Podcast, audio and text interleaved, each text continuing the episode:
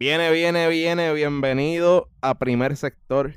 Esta semanita venimos con, con mucho pique de lo que fue la carrera del pavo. Eh, aquí andamos los de siempre, Alexander y JC. Eh, Me escuchan JC lo van a escuchar hoy, oye, clarito, clarito.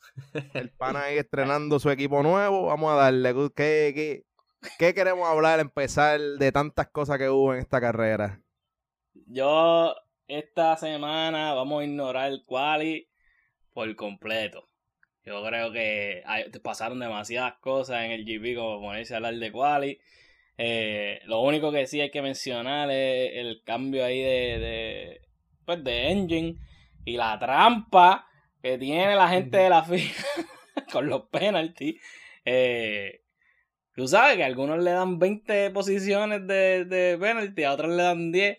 Claramente hay razones para eso, pero pues si tu nombre... Calma, empieza- que- em- Es Chayito.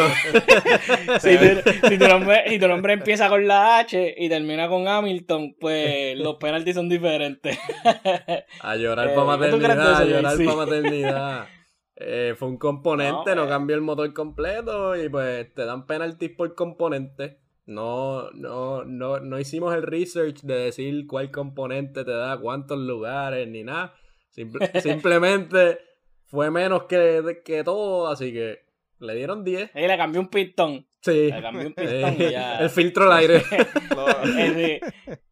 Nosotros, nosotros lo dijimos en el, el podcast anterior que, que en las reglas dice que tiene que ser mínimo de 10. Y está, pues, a, a ¿sabes? Los stewards son quienes deciden y la FIA es quien decide el penalty.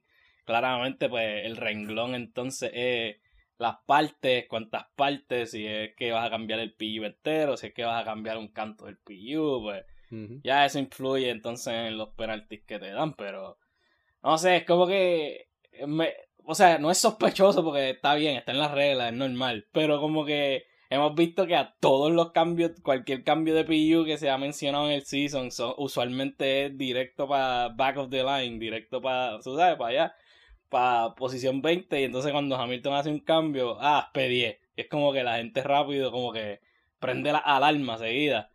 Como que no se la, de- no, que- no se la dejaron pasar. Acuérdate que con lo cerca que está esta, esta carrera este año de, de- de- para, para el, para el campeonato y eso, está todo el mundo súper pendiente y los fanáticos están, los fanáticos de Mercedes pendientes a lo que Red Bull haga y los de Red Bull pendientes a lo que haga Mercedes para ya tú sabes criticar o sacar en cara lo que sea. Y, mano, esa, esa, esa decisión de, de, de Mercedes de solamente cambiar el ICE, como que a mí no me estuvo raro porque Está bien, obviamente ellos tienen que haber analizado las otras partes de- del Power Unit, pero presumo que ya en cuatro, de las seis carreras que quedan, dos, tres, cuatro, cinco carreras, probablemente uno de los componentes que no cambiaste te puede fallar. So, en verdad es, es un poco riesgoso, como que quisiste obviamente solamente que perder 10 posiciones, pero maybe eso te puede costar más adelante, so, no sé, en verdad eso yo lo vi medio... Cuando- Sí, sí, cuando, cuando Red Bull hace su cambio, ellos están P20 pero terminan en el podio. Ellos no, me imagino que Mercedes dijo, déjame irme un poquito más a la segura, coger de Sí. 10 a, ¿sabes? De 10 a, a podio es más fácil.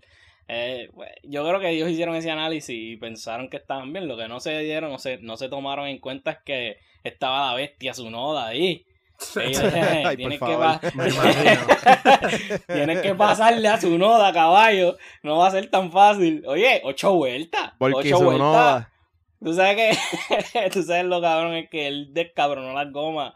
eh, tratando de defender con Lewis. Y después al final él terminó P14 porque no, ¿sabes? No había más Tuvo nada. que No parar. había más O nada. sea, no había más nada en el tanque. ¿sabes? Sí, él, sí. él- ansiedad, cabrón, ocho vueltas de ansiedad con, con, con Luis ahí detrás. Pero defendió Yo bien. Vamos Yo a creo que esa es la, la, la, la presión más grande que él ha sentido en, en, en su corta carrera de, de Fórmula 1, ¿sabes? Como que... Si tú sabes que la vida está en juego, Ah, tienes que defender. Me imagino, me imagino. ¿Tú qué, qué, qué tú crees de esa estrategia de usar, de usar a Alfa Tauri para aguantar a Mercedes, JC? Yo, ¿Crees que eso es justo? ¿Tú crees que.? yo creo varios puntos que tocar. Uno, auspiciado por el Red Bull Fan Club. La pregunta. Este, dos, este, sí, supuestamente le cambiaron a Luis el, el, el ICE, el Internal Combustion Engine, pero a fuego, ¿sabes? Le cambiaron hasta la botella de agua, vamos a hablar claro. Está tomando jugo de parcha. y, y, bueno, sí, eh, eh, lo hemos visto en otras carreras que para quitarle el fast slap a, a Luis, eh, Max no estaba disponible, Checo no estaba en la carrera, usaron a Gasly este, al principio de la temporada. So, es usar todo lo que se pueda. Y por eso está interesante los news que compartimos en nuestro group chat de que Alpine o, el, o Alpine, como le quieran decir, Alpine, quiere, Alpine, quiere crear su, su mini team, su, su second, su, su equipo B, por decirlo así, y tener inferiores y todo eso, que está cool. Este, que, que tenga... Hace sentido. Eso es, y la realidad es que eso es una ventaja brutal para esos equipos grandes, porque de la misma manera que, bueno, sí, si tú puedes hacerlo, ¿por qué no? Bueno, yo creo que es que no, todo el mundo está en la misma. Porque eh, si, si entramos a Fórmula 1 partiendo de la premisa que están todos bajo las mismas reglas, pues entonces no sé, para mí no es justo que tú tengas cuatro carros a tu disposición para joder un equipo, ¿me entiendes? claro. Y Williams tiene uno nada más, imagínate. bueno, Williams, Williams es Mercedes. Mercedes tiene seis carros para hacer estas cosas. Lo que pasa es que no, maybe no han sido tan eh, ¿sabes? Tan in your face con esas estrategias de decirle al equipo de Williams, ok, tienes que ignorar las banderas azules, ¿sabes? ¿Me entiendes? Como que yo no sé si, yo no sé cuán justo es poder decirle al equipo de Alfa Tauri, mira, tienes que bloquear a este cabrón, no sé. O sea, parte de la estrategia, vamos, o sea, es parte de la estrategia, pero cuán justo, pues no sé. ¿Para quién estará bloqueando Mazepin que, que sigue pichando banderas azules? El Ghost, el Ghost. por poco asesina. Mazepin por poco asesina a Hamilton. For no reason. Él no tenía, porque fue lo, o sea, él estaba en el, él estaba en el lane, ¿sabes? Seco. Hamilton estaba en el, en el lane mojado. Y viene Mazepin y le corta por el frente un corte pastelillo endemoniado. cuando ya había visto como, como tres luces azules, ¿sabes? Fue una falta de respeto, en verdad. Yo, yo lo hubiese pillado en el pit al final y hubiese dado una prendida, porque eso estuvo súper de más. Luis es muy tranquilo, pero eso era para zumbarle. Sí, era para zumbarle. Y, y Luis no tenía gomas tampoco como para deal con eso. Como que eso también le jodió. Eh, Mazepin sigue haciendo la suya, cabrón. No se puede decir más nada. El, interesante que en esa, esa carrera del, del Turkish GP, hay que hablar nuevamente del ganador, Bota le metió cabrón el primer, yo creo que el win del, del season. Era el, eh, de los pocos seasons que él se había ido sin un win hasta ahora. Eh, históricamente, quien hace el primer, quien sale de, de, o sea, lights out y coge el primer turn al frente es quien gana el Turkish GP. Solamente una persona antes no lo ha ganado saliendo, o sea, estando en P1. Eh, que creo que fue Vettel el que ganó y el que estaba era eh, no me acuerdo. Pero whatever. ¿Sabes? Esa, esa, eh, históricamente, quien, quien tenía la presión total era, era Bota y logra salir bien. Tiene un súper buen, una buena salida. Max tuvo una salida competitiva, pero ni tanto. Eh, y al final, pues, estuvieron en la primera vuelta como que unbothered. Eh, Bottas salió sin ningún tipo de competencia. Eh, quien sale súper bien también ahí es Sale, sale Leclerc, sale Checo, sale, sale, salen bien. Eh, comparado, pues, obviamente, con todos los bultos que tenían detrás. El, el Botas le metió. Botas desde el, desde el quali, desde el quali, porque Mercedes vino bien superior en el quali, que dijimos que no íbamos a hablar de él. Pero el resumen fue que Hamilton estuvo demasiado por encima, pero con el penalty pues no iba para ningún lado. Y Botas estuvo cerca de estar demasiado por encima. Este, y... se, vio rapidito el Mercedes. Sí, sí, sí. Y Max se estuvo cerca, pero no, no, o sea, no había break. En ningún, en, ningún practice ni quali tú decías que, que Max iba a llegar al P1, que Max iba a ganar ese bowl. Estaba complicado, en verdad, para Red Bull. Iba a ser un challenge. Eh, y más challenge, Checo, pues, tiene que hacer su trabajo. Eh, ha, ha, tenido un par de carreras que no ha hecho su trabajo. En este lo hizo, pero no vamos a adelantarnos. Pasa una situación eh, en las primeras vueltas de la carrera con Gasly y con Alonso. Eh, vamos a hablar de esa situación porque Gasly eh, lo sandwichean. Lo sandwichean entre dos. eh, y él tiene que sacar a Alonso de, de la carrera técnicamente, porque si no, pues iba a iban a esbaratarlo a él. Le dan un penalti de 5 segundos, ¿sabes? Endemoniado. Y a mí me parece que ese penalti fue too much. ¿Sabes? No, no hay. No hay explicación para un penalti de, esa, de ese calibre cuando tú estás en un racing condition. Para mí, lo que es un racing condition y que es, ¿sabes? Lluvia. ¿Sabes? ¿Qué tú crees de eso? Es que Checo lo apretó. O sea, eh, fue el sándwich de que Checo estaba por adentro y se empezó a abrir para coger la curva. Y entonces todos se abren, pero Gasly se queda sin espacio. Y toca a Alonso que venía endemoniado y se fue. Pero después Alonso por poco aniquila a Schumacher. Par de curvas después. Y le hizo lo mismo. Él le hizo, o sea, él se queja bien cabrón y le hace lo mismo a, a, a Mick. ¿Sabes? Está cabrón. Y Mick con su mejor start ever. Sí, mano, Mick, Mick le Mick metió. llegó a Q2. Eh... Llegó a Q2. Sí, le metió, le metió. Eso, eso es como un Vamos a hablar de cuáles, coño. sí, pajazo. Eso es un pole. Pero ¿Qué tú crees? ¿Eso es Racing, racing Incident o había que darle el penalti? Para mí eso es full Racing Incident. El de Alonso te creo más que, que tal vez hay que darle un penalti. Porque Alonso tenía millas de espacio. Pero Gasly, ¿qué voy a hacer? ¿A, qué lado quiero chocar? ¿A la derecha o a la izquierda? Ese es el único break. ¿Y tú, Ángel, qué tú crees? Para mí no era, para mí fue Racing Incident, no hacía falta un penalti y mucho menos lo que le dieron, como que en ese momento las circunstancias que estaban como estaban las condiciones de la pista y todo, se presta para ese tipo de cosas y más allá, o sea, más allá de que se barrió o lo que sea, no hubo nada. Como que normalmente cuando tienden a dar penalti grave, porque a lo mejor quizás se tuvo que, fue un DNF o eh, salió lastimado o lo que sea, pero para mí fue como que un poquito harsh. Cinco, cinco segundos agresivo. Sí, cinco segundos bien agresivo para la situación que fue. Y lo hemos dicho, los, los Stewards son súper inconsistentes. Eh, yo, yo, yo pensé, honestamente, tan pronto lo vi, yo dije, diantre, eso es bien normal, como que, pues, van a seguir corriendo porque no hubo, o sea, nadie perdió cantos del carro, eh, no hubo DNF, como tú dijiste, no hubo mayores consecuencias más que, pues, Alonso perdió posiciones, o es entendible esa parte, pero aparte de eso, pues, eh, él corrió duro y se encontró en una situación difícil cuando se quedó sin track porque día adentro estaban presionando a Ashley. So, la, la, inconsistencia continúa y Gasly tenía súper buen pace. O sea, eh, Gasly podía ganar fácilmente esta carrera. Que. No sé si ganarla, pero al menos, al menos hubiese estado por lo menos P, 4 por ahí. Porque. Vamos a decir podio, cabrón. Porque él tenían que. Hamilton tenía que salir por el frente de él. ¿Sabes? Y él, y él tenía súper buen pace toda la carrera. Que yo digo, yo digo podio, easy. Yo pienso, yo pienso que Alonso estaba puesto para un podio P5. O sea, eh, eh, top 5. Ay, por favor. Sí, llegó P6. Si no hubiese pasado lo del principio de... Su mejor quali sí, vamos a ver un, season. Ok, vamos a ver un carro similar eh, con alguien que tú dices que es el dios de Fórmula. Ocon no hizo tres carajos, corrió 58 vueltas con las mismas gomas, rescató un punto, eso sí hay que darse, rescató un punto. Pero no hizo más nada. Ese tipo arriesgó su vida. Eso fue lo que hizo. Para no haber piteado, yo creo que P10 es un poquito un poquito bajito. Como que maybe debió haberle metido un poquito más, pero... No, no, no, pero estoy, hablando mierda porque esas gomas están de cabronadas. Sí, sí. si las de, Cuatro por ejemplo, las de Louis, las de Louis, que él se estaba que, diciendo que sí, que, que probablemente iba a poder terminar la carrera y con mejor resultado y toda la cosa. Eh, Mercedes salió diciendo que, según el análisis que ellos hicieron, si él hubiese no hubiese piteado, probablemente hubiese llegado P8 aproximadamente.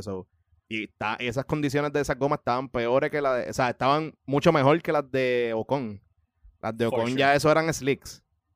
Y tenían boquete. Tenían boquete. tenían. ¿Sabes? Hay que dársela a Pirelli que cómo esas gomas llegaron los 58 laps, yo no, nadie sabe. Con todo el reguero eh. boquete que tenía. Ellos de seguro en el, él le puso una inyección o algo, no sé qué pasó, pero es impresionante. un, parchito. Dígalo, dice que está ahí haciendo. Yo, yo, yo creo que, que Mercedes metió la pata. Tú no Tú no. Uh, ya vamos, a brincar para allá desde ahora. Desde ahora vamos para allá. Aunque el análisis te diga eso, tú tienes ahí eh, a un dios viviente adentro del carro. Vamos, vamos a discutir eso. Vamos a discutir Tiene eso. a un dios Hay- viviente hay adentro del carro. Hay, hay, hay drivers y hay gente que dice que la estrategia cuando está mojado la tiene que tomar el equipo. Pero que cuando la- el track se está secando, pues le toca al driver. ¿Quién tú crees que debió tener la final word en esa decisión? JC.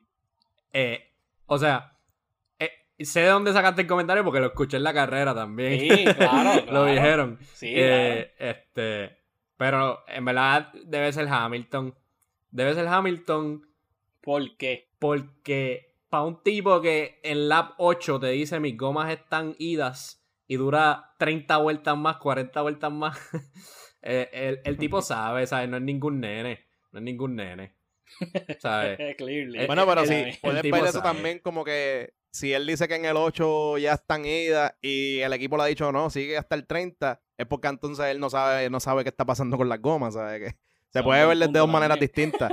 Pero aún así, Eh, yo, yo creo que yo hubiese dejado a, a Luis afuera porque eh, básicamente lo que hiciste fue eh, ponerlo detrás de, de Gasly, detrás de, de Leclerc era el otro que estaba y de Checo, que ya tuviste que Checo había defendido cuando todavía Luis estaba eh, Hammer Time, o sea, que él estaba dándole full.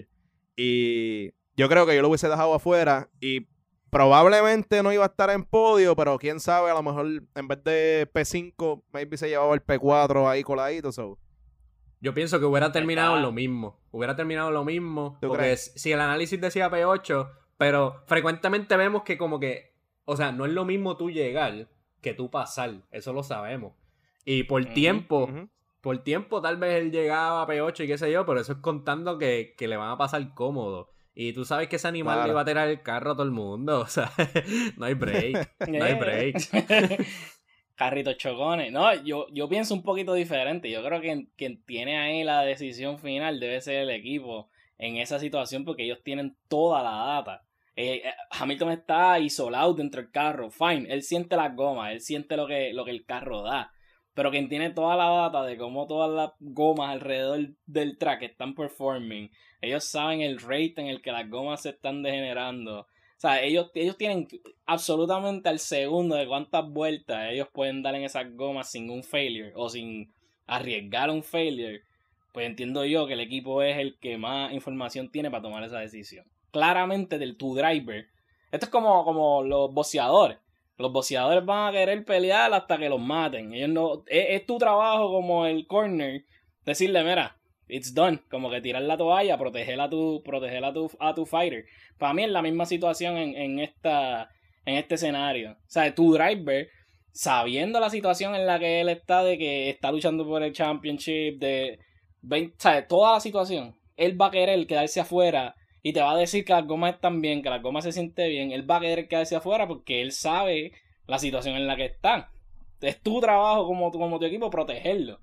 Que, que eso significa que puede tener un tire failure, que puede causar un choque, que puede Tú sabes, esas son cosas que tienen que ellos toman en cuenta que él probablemente no toma en cuenta. Él solamente está pensando en quién tengo al frente y cómo lo voy a atacar. So, yo pienso como que un, poquito diferente en esa situación. No, no sé si es. Tú sabes, no, no sé si es correcto, pero es lo que más me hace sentido a mí. La realidad So- es que el equipo, si, o sea, si en maybe ellos hubiesen visto que sí, que había oportunidad, probablemente y Luis decía que quería quedarse corriendo y ellos le van a decir, pues está bien, porque it is what it is, like, si te va bien chilling, si no, pues it is on you. Pero presumo yo que cuando les dijo, no, tienes que pitear sí o sí, es porque ellos vieron que lo que quedaba, o sea, iba, iba a perder posiciones, no iba a tener el pace ni nada, so maybe... Y en el pues, GP anterior, en el GP anterior ellos estaban on point con la estrategia. Él, él- él no tiene, eh, como que él no tiene, o sea, si, si esta misma situación hubiese pasado en Ferrari, con Leclerc y con Sainz, pues tú dices, mira, son unos locos, tú tomas la decisión que te dé la gana. Pero ellos no tienen un historial de ser cagadores de estrategia. Sí, sí. ellos usualmente toman buenas decisiones en ese caso. sí, Eso es algo que hemos mencionado antes. Ellos no son Aston Martin tomando estrategia de... de- Corriendo rally a mitad de carrera de Fórmula 1. Cabal- Oye, Eso fue lo que hay pasó. hay que dársela. Hay que darse. Ellos arriesgaron y perdieron. Siempre tiene que haber uno que sea el que el que dé el, El primer pionero, paso. el Y pionero. Aston Martin, ajá, Sí, Aston. Martin lo dio y Tristemente que- no le salió la jugada. Yo creo que como, como, qué sé yo, lo- en los comentaristas lo dijeron, maybe lo hizo muy temprano, maybe hacerlo 10 vueltas después hubiese sido una situación distinta, pero ese hombre salió en unos patines.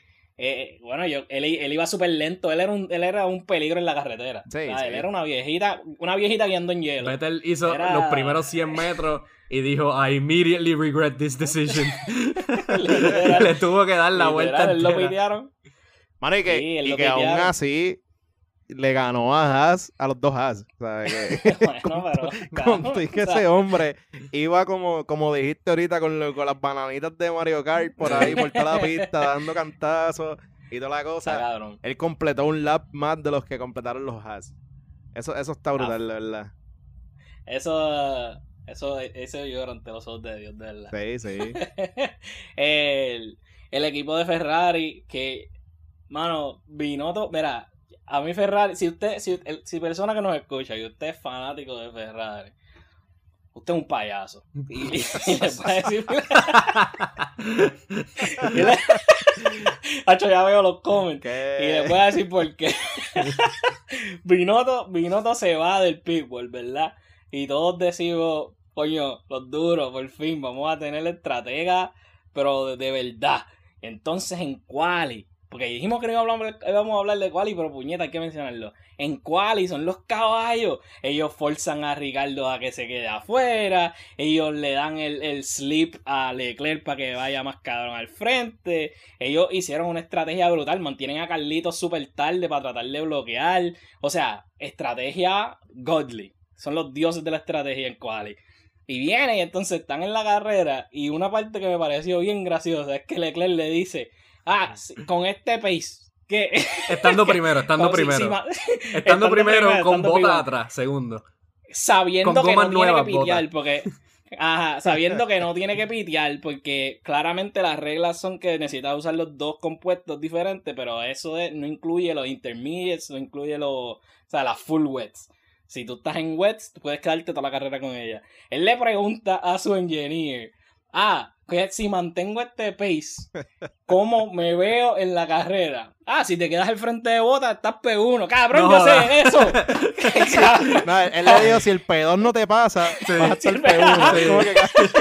Sí. Cabrón. sé. No me jodas. Cabrón, yo, yo por poco me muero, loco. Cuando él le dije, yo dije, yo dije, pero es que, ¿a quién se le ocurre darle una contestación así? Y con lo guillú que él se lo dice. Él lo dijo como si lo hubiese sacado los cálculos ahí, ¿sabes? La Furiel, eh, ¿sabes? Él, wow. Y él le dice, no, no, sí, sí, si no te pasan, te quedas P1, cabrón, pues obvio, obvio. Maldita sea. Eh, so, ya sabemos que va a ser un hit or miss. Si Binotto no está, ya tú sabes que va a ser un hit or miss. Es payasería lo que tienen esa gente en el pitbull. Yo creo que él, le- él- él- o sea, estaban vacilando, cabrón. Él estaban vacilando y lo pilló desprevenido, algo. No sé, cabrón, yo no sé ni qué pasa. Tú cuentas esa historia y parece como si fuera de Talladega Nights. Como un, un cutscene. Básicamente. básicamente, cabrón. Shake and bake Fue- if I stay fue- here. Yo lo único, lo único que pienso es el mood en el que Leclerc tiene que haber estado cuando él escucha a su race engineer decirle esa mierda. Se Cabrón, porque no dijo más nada. Él, o sea, él cortó la conversación. O sea, él no le dijo como que, no, cabrón, no. No dijo nada. Él, él se quedó él en le dijo silencio, eso, cabrón. él le dijo eso y él dijo, ya yo hice mi día, o sea, ya Sí, no hace sí. falta más información. El cabrón recogió la, la laptop y se fue, cabrón, para la casa. Él- Trabajo hecho. Él hizo- sí, le, le metí cabrón, le dijo a la esposa cuando llegó a la imagínate casa, si le hubieran cabrón, dicho eso a, a Gimme. A Gimme. Ah, que Kimi se baja el carro. Lo deja parqueado a mitad. A se va para el yate. Se va para el yate, Sí. cabrón. Esa parte yo dije, wow, de verdad que ser, ser fan de Ferrari, wow, en estos tiempos es difícil. Tiene que ser difícil cuando te escuchas cosas así. Sí. Eh, pero buen, buen, buen pace, Leclerc. Buen pace, estaba ahí. tuvo buena carrera, sí. pero Pero Carlito. desmotivado cuando escucho eso. Pero Carlito. Carlito, el caballo. Él le metió duro. El number one driver de. Ferrari. Escucha, escucha. Yo creo que Carlito Va por hace la medio misma punto adelante, pregunta. si no me Por equivoco. medio ¿verdad? punto. Sí. sí, pun- punto 5. Sí. eh, si. Carlito hace la, le hace la misma pregunta que dice Leclerc, le hacen una contestación, ¿sabes? Decente. Sí. Leclerc le hizo y le contestaron una mierda. So, ya sabes quién es, quién es el driver number one de ese equipo. Sí. No, Carle- Es que Leclerc pregunta ahora. Ah, que, ¿cuál es el pace ne- que tengo? Así, nene, sí. Sí, Sí. Fast. ni, ni tiene, ni tiene el- Voy, ni- voy déjame a, prender la computadora, déjame prender la computadora. voy, Cabrón, voy a ganar la carrera. Sure, buddy. Sure. Sí. Maybe, man. Puede ser. Sí. Eh, pobre, pobre Leclerc. Pero duro, Carlito en verdad sorprendió. Y, y by the way, hay que dársela a los, a los productores de, de Fórmula. Estaban on point, po- poniendo las tomas que las eran. tomas, cuando, sí. hacía- cuando, cuando hacía los overtakes o ponían los onboards, ¿sabes? Le Por, cabrón, por fin, ¿verdad? porque él es bien olvidado en las Por fin. carreras, en verdad. Él es como que el Sí. underrated. Es como que eh, está el nivel botas, que tú apareces una vez cada dos horas. Y está, pues, Carlito. botas lo pusieron porque Carlito. estaba adelante, estaba haciendo algo. Pero en la carrera normal, sabes que. Sí, Carle- Carlito va a hacer algo y cambian la toma Sí. a otra persona, ¿sabes? Está, tú lo ves comiendo chito ahí, el, el que estaba sentado en la en la montaña de, de arena aquella. Ah, el de las papitas. el de- Este, de la papita.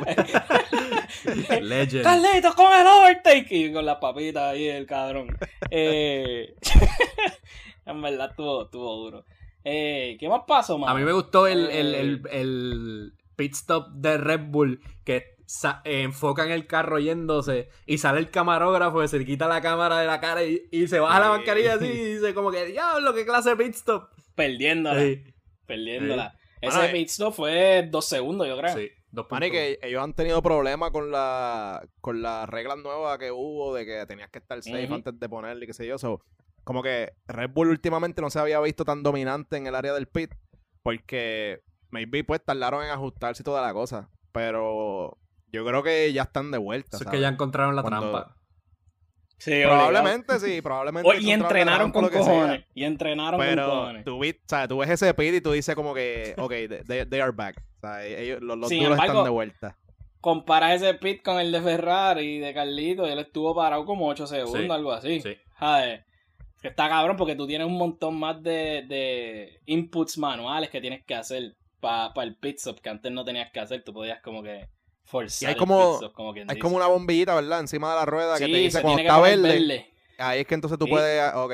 Sí, hay una bombillita que les deja saber. Y, y porque, por lo que habíamos dicho, que ellos estaban eh, jumping the gun. Ellos estaban presumiendo que ya habían Que ya terminado. Pues la, bom- la bombillita te dice que terminaste. Y si lo haces antes, te jodiste. Tienes que volver Y a que- empezar el proceso. Y que en ese pit tú ves que la bombilla es, prende y, ¿sabes?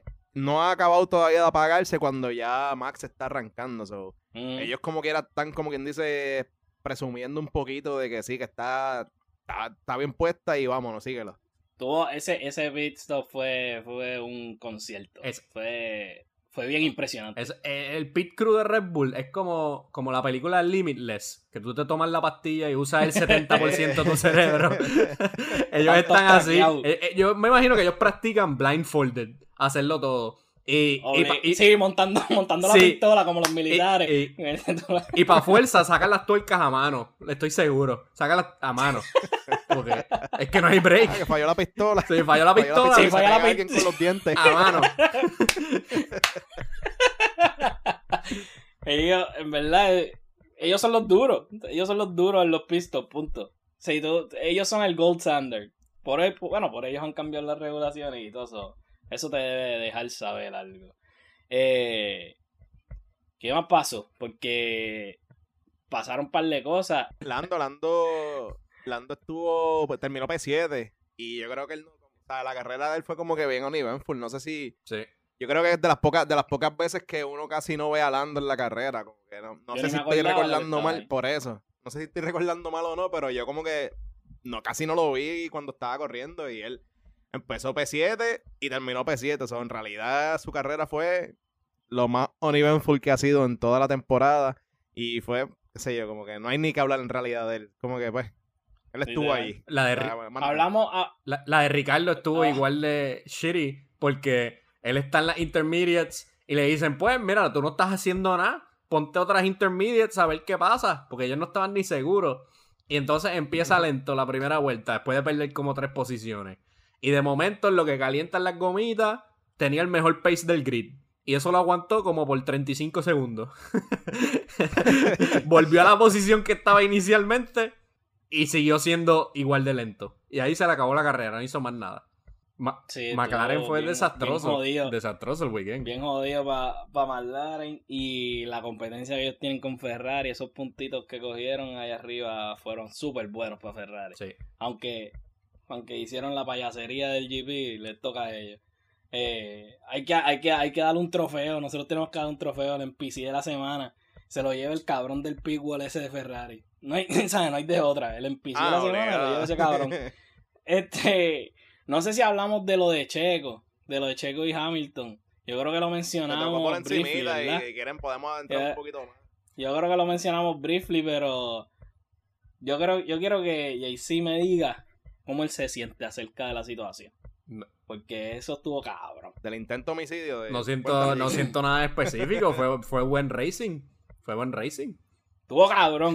Yo creo que digas que Checo es el duro. Fue, Yo quiero que tú lo digas. Él sacó sus cojones de tequila y, y él dijo, no, Los tú no me va a pasar a mí. Ey, Se sacó los cojones y lo puso en la mesa, caballo. Él, eh, ya los mandó. O sea, lo metieron al, lo metieron al pit entry como quiera, papi, no le quitó. O sea, que cualquier, yo diría que cualquier otro driver, maybe, maybe no cualquier otro driver, pero otro driver menos experimentado hubiese dicho como que, diablo, estoy en una posición ilegal porque me salí, déjame darle el- el- la posición. Checo, Checo dijo para el carajo, yo voy a seguir guerreando y si me quieren parar al frente, que me paren. Pero voy a seguir dándole. Y en par de situaciones que, by way, también tuvo una suerte cabrona, porque cuando Luis Hamilton lo empieza a atacar, él estaba recargando la batería todavía. O sea, ya, ya Luis Hamilton estaba dompeando batería y él estaba recargando. Que cuando llega el momento de que, que no sé si se dieron cuenta, Luis le pasa. Luis le pasa full, pero no puede, no puede como que stick that move, porque ahí entonces Checo empieza a dompear también.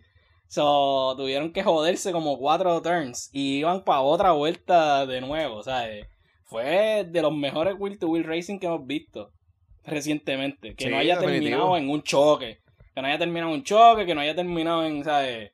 Le metieron cabrón los El, dos, el último fue con Alonso. Lo mismo que pasó. Exacto. Y tú sabes que si hubiese sido Max en vez de Checo, yo creo que hubiese ocurrido un accidente. Porque Fácil. even, even though, even, Fácil. even though Checo fue eh, que no se la dejó montar, no fue como que Pero fue extremadamente agresivo Fue como. Sí, sí. por eso, como que eh, Louis no fue muy fue más agresivo de lo que normalmente es. Y obviamente pues ahí lo sacó para afuera para la entrada del pit y toda la cosa. Que probablemente contra Max hubiese sido un poco más agresivo. Pero lo mismo se puede decir al revés, como que Max hubiese si- sido extra agresivo en vez de Checo. Checo fue, deja ver, como que él no se la dejó montar, pero ajá, él no se la dejó montar, pero él no, él no le tiró el carro en ninguna curva ni nada. Como que él va, voy a mantener mi línea y obviamente cuando estaban en la recta, que como tú dices, ya la había cargado la batería, él tenía el power para mantenerse al lado del Mercedes, que tenía buen pace y toda la cosa. Y cuando sale de, de lo de la entrada del pit, él le metió chambón y él dijo, no, en esta curva tú no me vas a pasar y ahí cayó adelante y yo creo que después de eso Ya. se, se mantuvo adelante, o sea, ya... Sí, sí. Yo pienso que, Vale, que, sí. que Max le hubiera dicho, Flaco, tú quieres guayar el casco de nuevo, ¿verdad? en esa misma Él mira la curva, de donde, donde Luis lo empujó un poquito, ahí, ahí, casco guayado, no hay break. Era, eh, sí, era bien posible. Eh, lo que tú dijiste, yo creo que los dos dieron suficiente espacio y metiendo presión tampoco era como que, porque obviamente pues estaban, estaban racing, punto. Esa, es la, sí. esa es la palabra que tú tienes que usar, estaban corriendo. Y los dos se dieron espacio y los dos, ¿sabes? Tantearon y claramente quien tenía más poder al final era Checo. Checo, Checo empezó a frenar tarde, que ahí yo me asusté también. Pero. Checo también te- tenía, Checo también tenía mejores gomas. So, porque Checo había aguantado bastante el pace. Como que los comentaristas estaban diciendo como que "Mm, este Checo está bien lento. Checo esto, checo lo otro, pero todo tiene un plan, caballito. So, él tenía mejores gomas, podía frenar más tarde. Como que fue, fue buena estrategia de Red Bull, en verdad. Y Checo hizo su trabajo, cabrón. Había, yo, yo no sé quién era, pero alguien puso en Twitter como que, ah, hay que quitar, hay que dejar las excusas ya de Checo, él no está haciendo lo que tiene que hacer y se tira una pelota de carrerón este, en Turkish GP para callarle la boca a todo el mundo. Eso es lo, lo, lo mejor que pudo haber pasado. Y probablemente su highlight de la temporada, ¿sabes? Defender contra Luis, como que él yo no creo que haya tenido un momento. Bueno, aparte de la victoria que tuvo. eso me iba a decir. Ganar no vale nada. Gana cualquiera. Por eso. aparte de la victoria. Si Ocon pues, ganó, olvídate. Otro... eso no vale nada. exacto, exacto. Ya, Tenemos seis, champions. Seis, seis campeones. So, ganarle eso lo hace todo el mundo. Pero, pero como defendió contra Luis, probablemente uno de sus highlights de la temporada y algo que va a motivar a que Red Bull como que lo mantenga por ahí, como que ya obviamente por el renovó el contrato y todo, pero Helmut Marco tiene que estar diciendo, él vio eso, esa parte y él dijo como que eh, this Mexican got some cojones y, él dijo, está bien, vamos a dejarlo un añito más o algo así. Oye, si, si, si tú fueras Luis Hamilton, ¿no estuvieras como que dejarte odio de que tiene cuatro Red Bull en contra, Mazepin, Alonso, la, la madre que te parió, tú sabes, tiene a todo el mundo en contra. Vettel, pues yo creo que Vettel habló con, con respecto a, a, como que le gustaría que Max gane también. Sí, todo el mundo ha dicho, todo el mundo. Pero cuando tú estás en el top, cuando estás en la cima, todo el mundo te quiere ver caer, cabrón. ya él, él ya está acostumbrado a eso. Él lleva en la cima mucho tiempo. él sabe lo que es tener equipos. Equipos construidos solamente con el, para tumbarlo. Ese era el único propósito. Marique, y que aparte de él y del equipo de él, todo el mundo está cansado de verlo ganar, ¿sabes? Como que todo, el mundo quiere algo nuevo, como que un campeón nuevo, quiere algo que, que algo cambie, incluyendo los fanáticos, esto, pues obviamente los fanáticos de, Mercedes. Pero. es fácil ser fanático de un equipo ganador. Es, es fácil ser fanático de los Lakers. Es fácil ser fanático de... Ey, no es fácil. Tuvimos como cinco añitos de Real Madrid. De, Real Madrid. De depresión. De Real Madrid. Pasamos, por la fase de Ferrari en estos tiempos. Este... Es fácil ser, ser ¿sabes? No, no me, no me digan nada. Pero sí, este, es, como que uno tantos cansados, ¿sabes? Vettel, Alonso, tantos como que... de las comidas de culo que le han dado. Sí, básicamente. básicamente. Tú sabes ¿Tú sabes quién no está cansado de ver a Luis Hamilton ganar? Toro. Pero tú sabes cómo él estaba cabronado cuando Botas ganó. Oye, habla, ¿qué pasó? ¿Qué pasó ahí? Lo pillaron en la cámara al diente. Ese hombre no aplaudió. Ese hombre se vio forzado. El que estaba atrás lo pilló, le, pilló una nalguita como que aplaude, cabrón, estaba en la cámara. Aplaude, muñeño. muñeño. La no, en verdad. Mano, lo hemos hablado antes. Eh, Botas tenía que irse del equipo. Ya él ahí no lo quieren, no lo respetan, whatever, ¿sabes? Y este. Yo creo que, qué ejemplo más claro que tú ganaste y el team principal de tu equipo, ¿sabes? Aplaudió forzado, como que si no, si no hubiese salido en cámara, él ni aplaudía y probablemente le sacaba, le empezaba a buchar o le sacaba el dedo o algo, ¿sabes? en verdad, Ahí se uh. vio un poco, un poquito mal de, de, Toto y, del equipo per se, porque también esa fue otra. Eh, sí, la parte de, la mitad de Mercedes de Botas, pues sí, estaba celebrando toda la cosa, pero la mitad de Louis estaban allí también bien mordidos, o sea, estaban todos como que, porque pues tenían que estar y eso, si no se hubiese ido para el carajo. en verdad, yo creo que lo mejor que hizo Botas fue haber seguido y hemos visto que desde que él anunció de que se va, él lleva 56 puntos, si no me equivoco, que comparando contra Louis y Max, que los otros dos llevan 30 y something, él está matando, o sea, es como lo, que hablamos hace como 2, 3, 4 episodios, que él como que se quitó un peso de encima y un botas como, como liberado, como que ahora vamos a correr y no voy a estar haciendo, no voy a hacerle caso a lo que usted diga y vamos a darle que hay que show off lo último que me queda aquí. So, en verdad, se ve súper bien, ¿verdad? Y, motiva para el año que viene. Estaba bien, estaba bien mordido, Toto. Estaba bien mordido. La cara de él no era de una persona como que, ya, lo tengo un cojón de puntos ahora en para el Championship. No, era como que este mamabicho me hizo, me hizo que mi, que mi nene lindo perdiera puntito. Tú sabes que... Mi nene, ¿por qué? vi, vi, vi, un, vi un meme que me ve la risa, que es el, el tipo que está conectando todos los puntos así bien conspiracy y decía me explaining how Bottas can be world champion. Porque matemáticamente todavía puede. Todavía. Tú sabes que el único, el único driver que, ahora que tú dices eso me acordé, el único driver que puede quedar todavía en cualquier posición de la tabla era Pierre Gasly. Eh, todos los demás ya están asegurados. Un unas, range, un o bracket. sea, Un range de- al- ajá, arriba, abajo. Gasly es el único que tiene la tabla completamente entera. So, él puede todavía quedar último. Eso significa por debajo de Mazepi. Matemáticamente. O sea- no va a pasar. No va a pasar, Pero pero, ajá. Sí. Matemáti- matemáticamente. Digamos que jugando soccer se rompe una pata, pues maybe queda último. ¿Tú te imaginas? jugando Eso, soccer. eso es un riesgo que... Hacho, yo. Eso, eso está cabrón. Eh, hay problemas en el, eh, en el paraíso de Alfa Romeo con Kimi y con Giovanazzi. Giovanazzi pichando los team orders. Hace que Kimi pierda puntos. Kimi tenía pace para estar dentro de los puntos. Y Giovanazzi pues, desafió con los, los team orders. Clavó al equipo. Giovanazzi está en una silla caliente. Hay muchos nombres sonando eh, para el equipo de Alfa Romeo. Y ahora con un powerhouse como es Bota, eh, él, él tiene que tiene que figure something out. ¿Qué tú crees del futuro de Giovanazzi en, en Fórmula sí. Eh, Hacho, yo quiero ver a Nick Debris o alguien más ahí, tú sabes. Ya es, ya, ya, ya es tiempo, o sea, ya van a cambiar a Mercedes el motor, ya Mercedes influyó para que Bottas estuviera ahí.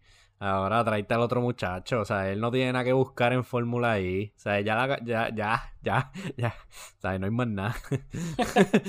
no, hay, no hay El- más nada. Ya Él le, tiene- le han dado ya. Ajá, dímelo ya. Él tiene la silla segura, la, de- la del año que viene. Eh, Giovanazzi. Ajá.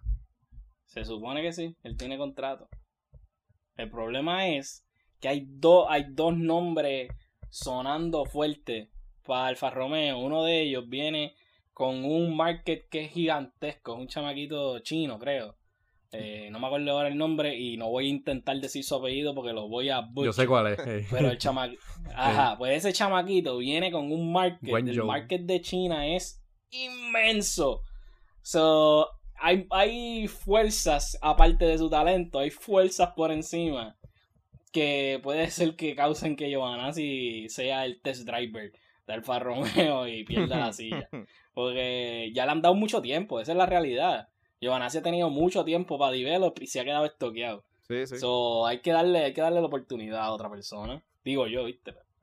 Eh, Sí, yo no, creo, también- yo no creo que vaya a cambiar algo de la noche a la mañana, que Gio vaya a ser un campeón eventualmente o ganador de carrera. So, para mí, Alfa Romeo debería cambiar y ya obviamente tienes a Bottas que sí es ganador y que probablemente va a hacer que tu equipo luzca mucho mejor.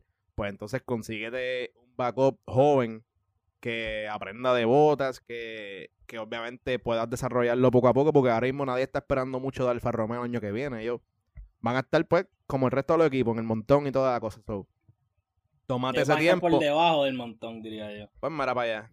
Yo, Tómate ese tiempo y desarrollate un chamaquito de estos que, que están creciendo ahora, de, de F2, F3, lo que sea. Y, man, y, pon- y tengo un equipo para de aquí a 3, 4 años. yo aprecio que tú le hayas dicho ganadora, bota. Porque cuando hablamos de él en Alfa Romeo, eh, a diablo, este tipo que viene con un pedigrí. Y cuando hablamos de él en el lado de Mercedes, es como que el pedazo de estiércol este finlandés. La bolsa yo, de yo llevo a ese hombre reguindado del corazón, de verdad. Y es la misma Literal, persona. agarraba un lugar. Yo me acuerdo, eh, como en la vuelta 16 de la carrera, alguien me escribió como que se ve para botas hoy. Y yo dije, primero cae un rayo encima del carro. y, y lo elimina antes de que ese hombre gane. Lo logró. Lo logró. Y eso es lo único que importa. Sí. Lo logró. Aunque todos están contra él. Todos están Iba en contra su de él, equipo. Hasta su propio equipo. Hasta su propio equipo están contra de él. Y lo logra. Eso es lo único que tú tienes que saber. Este. Mano, duro. El, el Turkish GP fue duro. Yo pensé que al principio se vio súper. O emocionante. En el medio, como que se puso medio.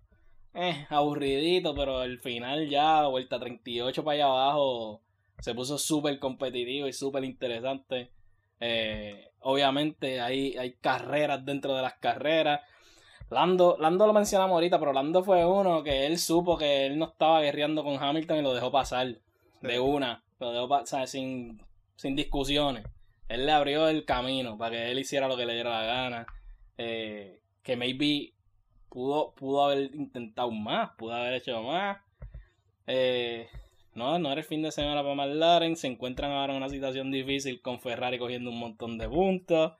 Eh, no sé, se, se, pinta bien el resto de las carreras de este season. ¿Qué les parece? Vamos a estar para un championship close. Sí. ¿Por cuánto tú crees que se va? JC, dímelo. ¿Por cuánto tú crees que se va el championship? Por menos de 5 puntos. Menos de 5. ¿Y tú, Ángel? Yo lo veo un poquito más, yo lo veo como de 10 a 15. Pero. un par de posiciones y par de carreras. Pero ¿cuántos intentos de asesinato vamos a permitir? Esa es la pregunta, porque, porque Max le puede sacar 50 puntos en dos carreras. Fácil. sí, sí, sí, no, eh, en verdad, presumiendo que ambos terminen todas las carreras el resto de la temporada, yo sí veo a, Max este, ganando como por de 10 a 15, porque obviamente pues cuando eventualmente gana una carrera y a lo mejor Luis este segundo, pues ya de los 6 puntos, pues a lo mejor tendrá entonces 6 puntitos más y básicamente pues le, va a ir alargando quizás, va a estar super close. Lo, importante es que va a ser campeonato de para, para, la historia, porque obviamente han habido campeonatos que se han definido así por 5 puntos o menos y probablemente son los que por uno. Por eso o sea probablemente son los campeonatos que más uno recuerda porque son los que los que te dicen como que coño esa temporada estuvo estuvo brutal la competencia estuvo súper brutal y toda la cosa y habían dos leyendas corriendo yo creo que este, esta temporada va a ser parecida parecido a eso y va a estar un poquito close. Y Lewis Hamilton sabe de perder campeonatos ahí al final. El, el the famous pit el error del, del pit que le costó un campeonato. Este y este, como que cualquier ending estaría cool, porque imagínate que, que Max pierde por un error así pequeño.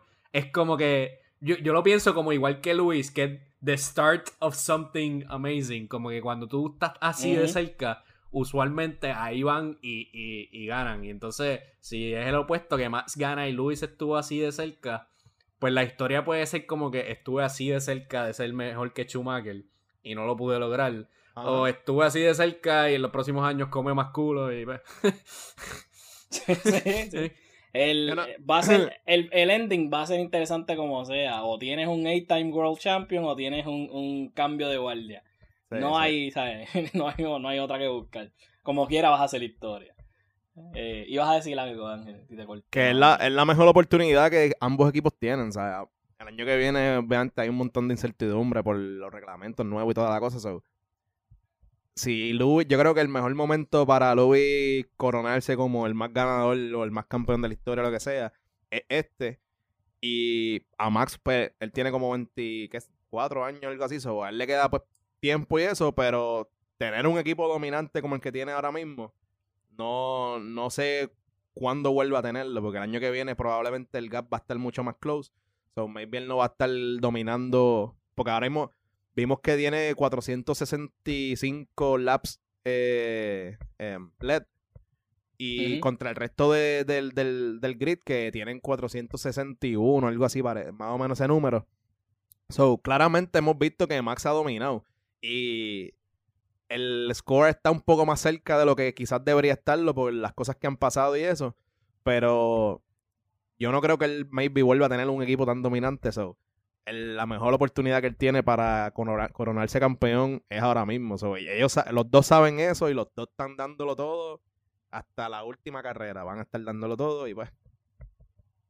Y que sea lo que sea. Eh, Botas campeón. se escribe la historia. Botas campeón, cabrón. más. Cabrón, todo, todo la pierde. Ahí sí que la pierde lo tienen que aguantar para que no vaya a Rush el podio a darle una prendida a Botas. Por, ¿Te imaginas que, que, Max y Louis sigan chocando de aquí las próximas seis carreras y Botas calladitas? ¿Puede pasar? Podría pasar. Eh, ¿Qué resta del calendario? ¿Cuáles son las carreras que restan del calendario? Austin en la próxima. Bueno, la próxima eh, es Estados Unidos. Después va México, Brasil, eh, Qatar, Saudi Arabia y Abu Dhabi. De gran final. Abu Dhabi va a Uf. estar exótico. Abu Dhabi va a estar exótico. Yo creo que ahí es que se decide, mano. El opening dicen que que lo va a hacer Giovanni Vázquez. Oye, lo mejor para el mejor momento. Hacho, vete cara. wow, vete pa'l cara. que Giovanni va. Este. Nos haría muy orgullosos. Representante. Eh, ¿Qué Bad Bunny Bad sí. Bunny? obligado. Dímelo, JC. Te veo ahí.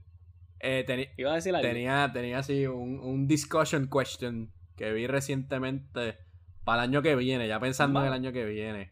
Eh, estaban discutiendo whether DRS should be or should not be included para el año que viene. Es una decisión Oh. grande porque ya tú tienes tantas variables desconocidas en el carro, ¿verdad? Y entonces DRS es algo que ya conoces que te va a ayudar a pasarlo. O sea, todos los cambios están hechos para que haya mejor racing y te ayude a pasar y todo. Pero creo que la meta es phase out el DRS de, de fórmula.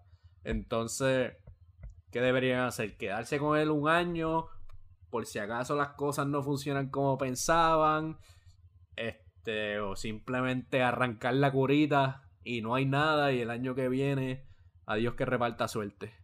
Para mí, es que como, te- como tú dices, hay tanta incertidumbre todavía con, con cómo el carro va a perform el año que viene, que yo pienso que podría mantenerlo, podrían mantenerlo un- una temporada más, porque en teoría sí, el carro está hecho para que las carreras sean más, más cerca y, y más goma con goma y toda la cosa, y que el que está following tenga mejor oportunidad para overtake, pero en la práctica tú sabes que no siempre en la- en lo teórico en la práctica es igual.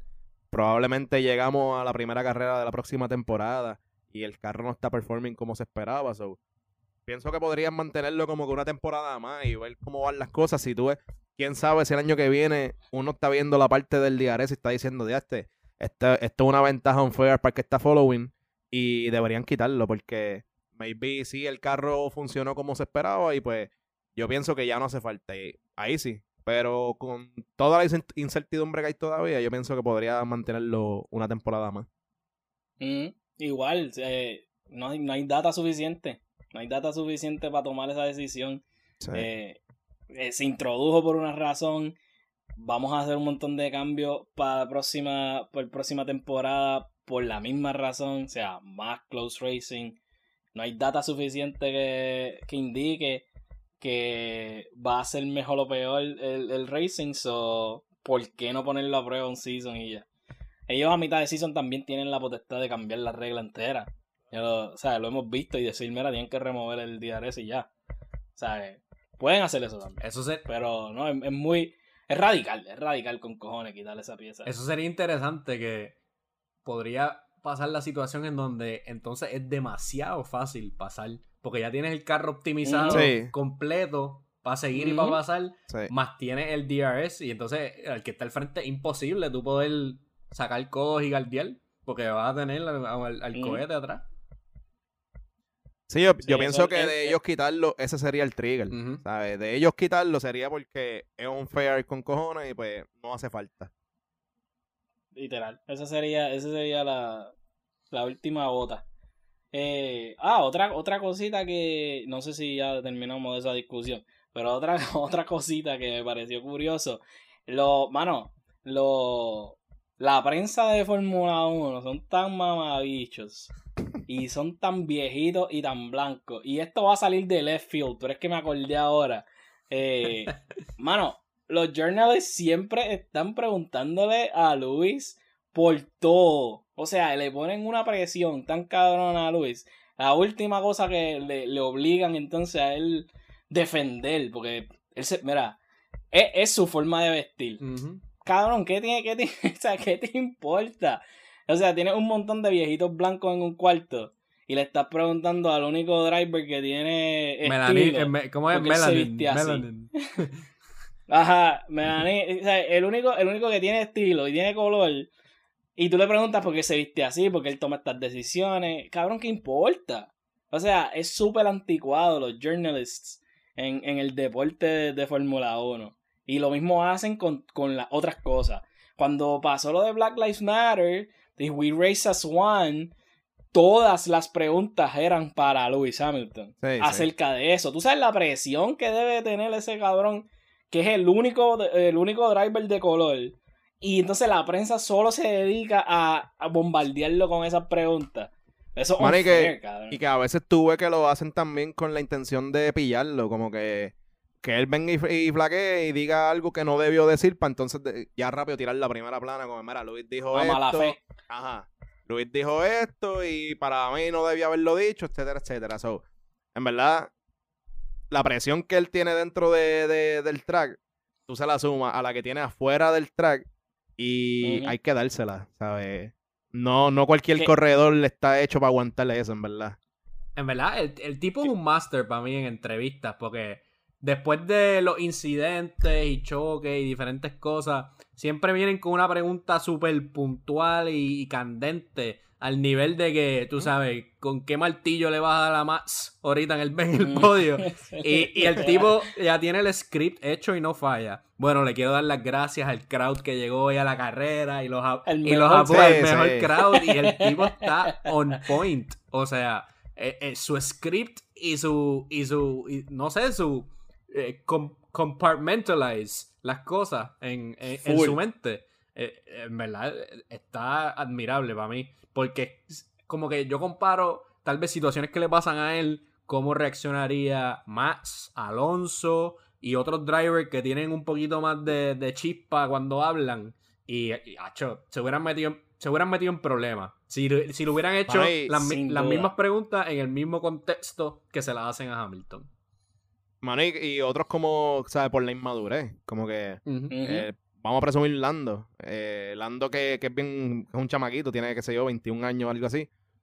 Hay preguntas que, que tú le, si le, se las hacen a Luis y se la, vienen y se las hacen a Lando y él no va a saber contestarlas. Probablemente va a irse, qué sé yo, bien genérico, como que sí, paz para el mundo y ya, y no dice más nada. Como que el, el peso que le quieren poner encima a Luis es súper unfair, por- solamente porque es una figura radical en la forma en que se ha visto, lo que sea, porque es la única figura de color en el deporte y ellos quieren adjudicarle cualquier problema que haya en el mundo, ya sea racial o lo que sea, se la quieren adjudicar a él y ponérselo en el hombro a él. Y es como que es súper unfair, de verdad. Es súper unfair. Y eso está, en verdad, eso está cabrón, porque siempre lo que tú dijiste, siempre lo quieren pillar de alguna manera. Sí. Y me acordé de, y me acordé de esto, de que los journalists son unos huele bichos, porque como él respondió en, en la carrera, o sea, como él, él respondió cuando le dicen que, ah, que perdiste posiciones, que estás cinco, que él responde de una manera apasionada. O sea, él responde como que, ah, te dije que teníamos que quedarnos afuera.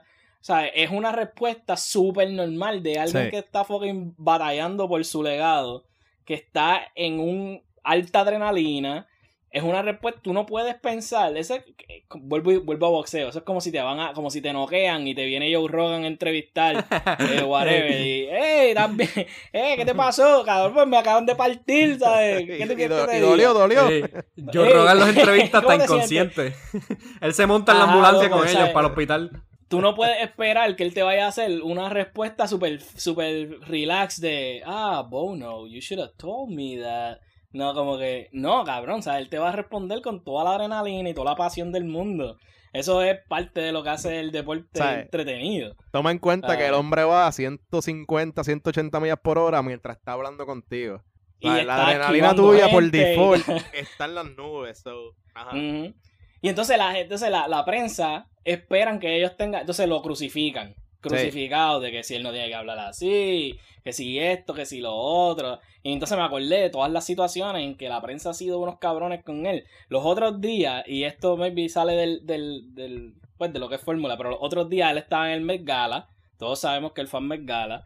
También le hicieron preguntas por los fashion shows, por, lo- por sus fashion choices. La prensa lo descabronó. Él, él, ah, él, él alquila una mesa en el Met Gala para llevar eh, diseñadores jóvenes, diseñadores de color. tú tienes que comprar la mesa y son los diseñadores quienes traen a los artistas, para la gente que no sabe de Met Gala. Los diseñadores son los que traen los artistas y usan sus ropas y qué sé yo. So, él, que no es un diseñador, compra la mesa, trae, o sea, él está haciendo un montón de cosas que no había hecho nadie nunca. Para dar foro. Entonces la prensa, y entonces la, la prensa se, se enfoca, o sea, la prensa se enfoca en que usa una falda. Cabrón, pues ¿qué importa? Y que no ¿me es por nada, se veía, se veía cabrón, ¿verdad? Se veía acá, tenía el mantelcito ese de abuela, de, de- de la mesita abuela, se veía cabrón. Pero, y entonces después, aparte de eso, se van más por encima y entonces lo pillan con una modelo caminando por la ciudad o lo que sea y también lo explotan en toda la prensa. ¿Sabes? Sí. No, la, la presión que él tiene es casi inhumana, loco. Y eso está bien, cabrón. Que él, que él sabe cómo navegar esa, eso, esa agua. Porque está, o sea, en cualquier momento you slip, you te jodiste. Y todo es siempre. Y yo pienso que lo- los journalists de F1 tienen que figure that shit out. It's too much. Como que no le, no le hacen preguntas a los otros de, ay, ¿qué tú crees de, qué tú crees de fucking BLM qué tú crees de racismo? Pues ellos no le hacen esas preguntas a los demás. Todo es a fucking Lewis. So, contigo toda la mierda que nosotros hablamos de Lewis. Y de- es porque está cabrón, el mejor. Pero, diablo, hay que, hay que ser un poquito más, tú sabes, relax con ese hombre, por lo menos en las redes, porque en las redes también lo destruyen. so. No, sea en las redes es peor, hermano, porque en las redes tú sabes que están los que están detrás del anonimato y toda la cosa, tirando balas locas ahí, y con la intención solamente de herir, ¿sabes? Como que a ellos no les importa más nada. evocar una reacción. So, no sea cabrón, dele, dele el break por lo menos en, en el off the track. Anyway, no, esa, esa tangente yo no sé por qué me fui por ahí, pero es que me acordé de, de su respuesta después de eso y como lo asesinaron los, los reporteros de Fórmula 1. So, eh, anyway, Turkish estuvo bien duro. Nos quedan un par de carreritas en el calendario. Va a estar súper cerca. Va a ser súper entretenido. Ya hemos aprendido que las carreras que nosotros decimos que van a estar aburridas son super ready. No, yo no pienso decir más ninguna, o sea, hacer más ninguna predicción todas, de todas van a estar amazing aburridas. Todas van a estar aburridas. Todas Sí, van a ser una mierda. literal. Todas, Lo que queda es todas van a ser una mierda. cañiña mono. Eh, so ya yo no voy a hacer eso. Y, y nada, estamos ready para el resto de la temporada. Turkish, eh, ya lo tengo que virar para atrás. Turkish GP es de las pocas carreras diseñadas por Hermo- Herman Tilke que hace sentido y que es buena. ¿Y quién es ese cabrón? Lo vamos a hablar en otro podcast. Eh, otro día. Y- pero escucha ese nombre, ese nombre es bien importante para Dilo Fórmula de 1. nuevo, dilo de nuevo. Eh, Herman, Til- Herman Tilke. Tilke. Tilke. Eh, pero nada, las redes, primer sector PR en Instagram, primer sector en todos lados. Eh, y déjenos comen, nos gusta pelear, eh, nos gusta discutir, so déjenos comen. Y nada, como siempre. Primer sector out. ¡Botas campeón!